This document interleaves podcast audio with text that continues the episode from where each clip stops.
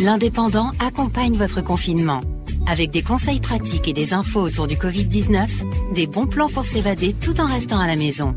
Retrouvez l'Indépendant dans vos lieux de vente habituels. Diffuseurs de presse et commerces alimentaires sont autorisés à vous servir. Vous respecterez ainsi les consignes de sécurité. Vous écoutez Demain dans l'Indépendant. Demain dans l'Indépendant, c'est votre rendez-vous de fin d'après-midi pour faire le point sur l'actualité du jour et vous présenter les titres qui seront développés demain en kiosque et sur nos éditions numériques.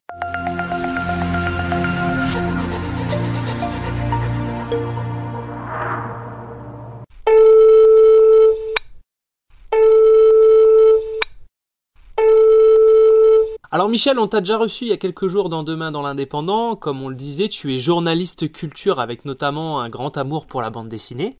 À partir de dimanche, on lance une nouvelle opération spéciale dans le journal. C'est une opération qui est de ton initiative. Est-ce que tu peux nous la présenter, s'il te plaît?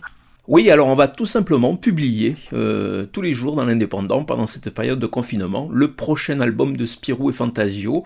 Euh, c'est pas l'album euh, qui est fait par Johan Evelman, mais c'est un album dessiné par Fabrice Tarin et, et, scénarisé par Fred Nedart. Alors il se trouve qu'en fait je connais Fabrice Tarin parce qu'il est de Narbonne tout simplement. Il habite à Narbonne.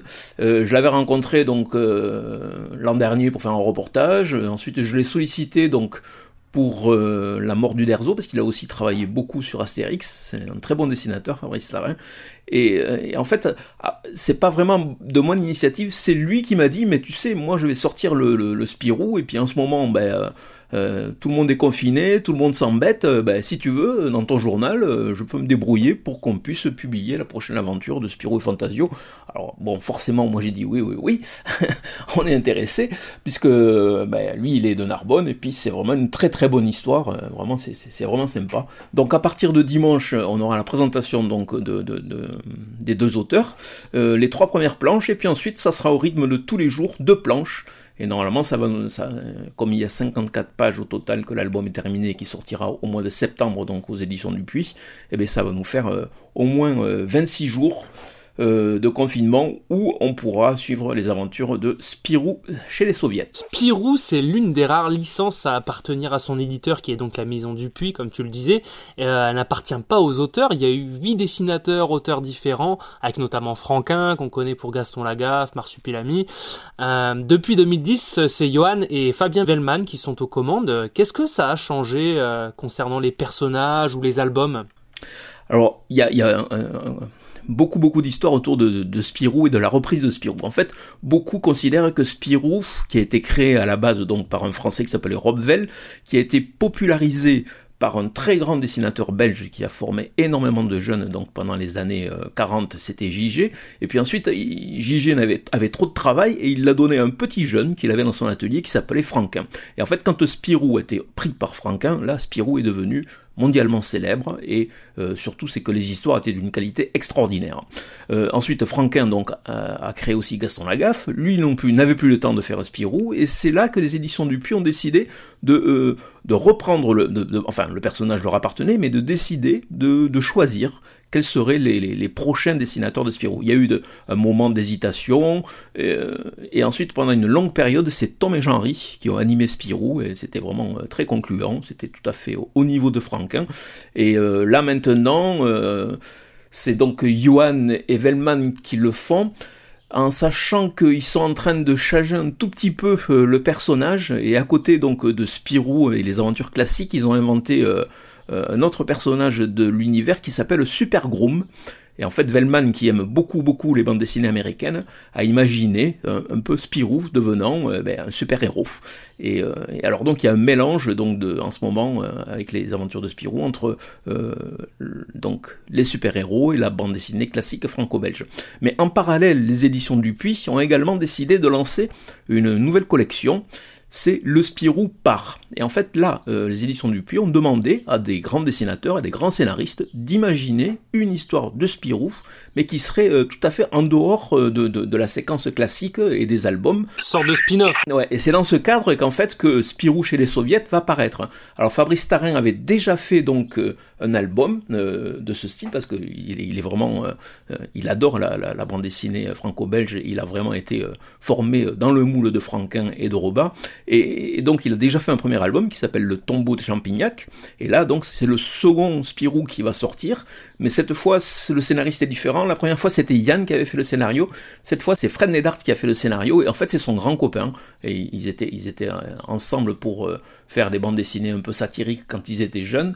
Et, c'est un Spirou, euh, Spirou chez les soviets. Là on, va être un petit peu étonné parce que c'est un Spirou qui se passe donc en gros dans les années 40-60 en période de guerre froide entre les États-Unis donc et l'URSS et en fait euh, le comte de Champignac est, est, enlevé euh, amené donc euh, en Russie et Spirou et Fantasio avec Spip le petit écureuil vont tenter de le libérer. C'est une histoire palpitante mais surtout très très marrante et avec beaucoup beaucoup de, de, de, de, satire.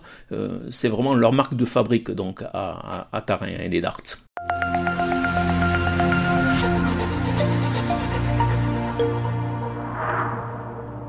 Alors euh, Michel, toi, euh, je le disais, tu, tu, es un amoureux de la bande dessinée. Quel est un peu ton rapport avec euh, la bande dessinée et comment t'es venu ton amour pour ce support?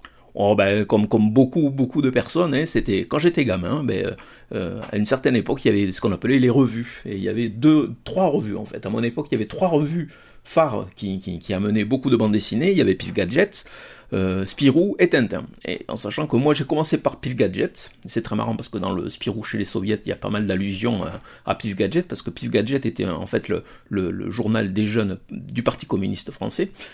Et puis ensuite, j'ai découvert Tintin, où là c'était euh, différent. Euh, c'était pas les aventures de Tintin, c'était des, des, héros très sympas, du style Michel Vaillant, Tunga, Ricochet, Chic Bill. Et puis ensuite, à la fin, j'ai découvert Spirou. Et en fait, c'est, je me suis aperçu que c'est vraiment l'univers de Spirou, de, des éditions Dupuis, qui me plaisait le plus, avec les tuniques bleues, avec euh, euh Yoko Tsuno. Donc c'était vraiment, c'était vraiment ça qui me plaisait le plus. Et, là, bon, euh, je suis arrivé adulte, euh, enfin d'abord adolescent et ensuite adulte, et j'aimais tellement la bande dessinée que je me suis intéressé, ça c'est, je suis un peu âgé, je l'avais déjà dit précédemment, je me suis intéressé à la bande dessinée adulte qui était en train d'émerger. Et là, par contre, j'ai découvert des trucs extraordinaires toujours dans des revues.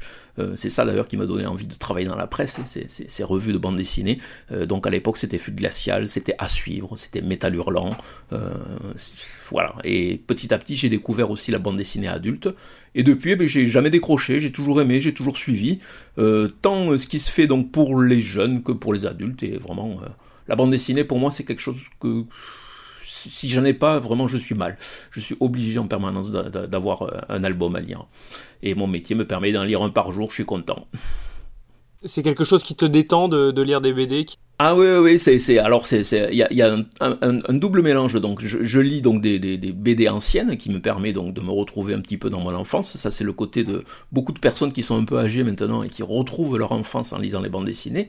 Et puis surtout, c'est, euh, c'est, un secteur très, très, très euh, dynamique où euh, il y a énormément d'auteurs qui ressortent, d'innovation. Et en fait, on s'aperçoit que dans la bande dessinée, chacun, euh, chaque dessinateur peut avoir son style, inventer des choses encore. Et c'est ça que moi j'aime beaucoup parce que euh, entre la bande dessinée justement que j'ai connue au début quand j'étais quand j'étais gamin, euh, euh, que ce soit Pif Gadget ou, Spirou, et ce qui se fait en ce moment avec les romans graphiques ou alors des, des, histoires vraiment très pointues ou politiques, on s'aperçoit qu'en fait c'est vraiment, on dit que c'est le neuvième art, mais c'est vrai que c'est quelque chose un petit peu à part, global, et où on peut vraiment tout trouver dans la bande dessinée, c'est ça que j'apprécie aussi. Alors Michel, aujourd'hui le, jeune public lui plutôt des comics américains parce qu'il aime les super-héros, euh, des mangas et particulièrement les shonen. Les shonen c'est des, histoires sur des sur des préadolescents, on va dire, euh, qui ont un destin extraordinaire. La BD franco-belge, est-ce qu'elle intéresse toujours le jeune public? Et puis si c'est le cas, à ton sens, quelle quelle série toi tu conseilles pour euh, justement se lancer un peu dans ce vaste univers qu'est la BD franco-belge? Alors le jeune public, oui, est toujours intéressé par la franco-belge parce qu'au niveau des ventes, il voit bien que euh, au niveau des, maisons d'édition que certes, il y a beaucoup de nostalgiques qui continuent à suivre les séries qu'ils ont découvertes quand ils étaient enfants, mais il y a aussi beaucoup de jeunes qui apprécient et qui aiment ça, euh, il n'y a pas de souci. Et après, s'il y en a une que je vous conseille, alors c'est toujours pareil, c'est les éditions du Puy, euh, qui publient dans Spirou et donc un album, une série qui s'appelle Dad. Alors c'est ça veut dire papa en anglais, père. Et euh, il faut savoir qu'en fait, euh, c'est quelque chose qui, marche très très bien. C'est un père qui a quatre filles, euh, donc la dernière c'est un bébé, la, la, première, la plus grande c'est une, une, adolescente. Quatre filles mais de quatre mères différentes. Et donc c'est pour ça que c'est très moderne, c'est très marrant. C'est dessiné par Nob, qui se trouve que Nob habite à Sayagouz dans les Pyrénées-Orientales.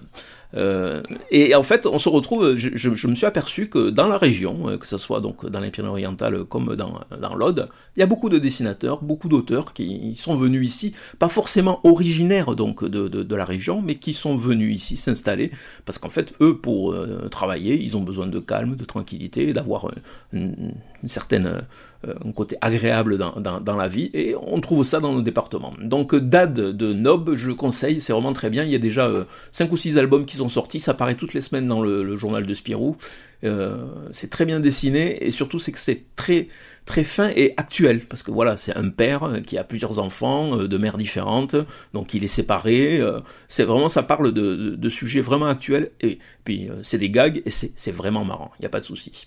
Mais écoute, merci en tout cas Michel pour euh, ton temps. Et puis surtout, on est assez impatient de, de, pouvoir lire justement ces premières planches à partir de dimanche, c'est ça?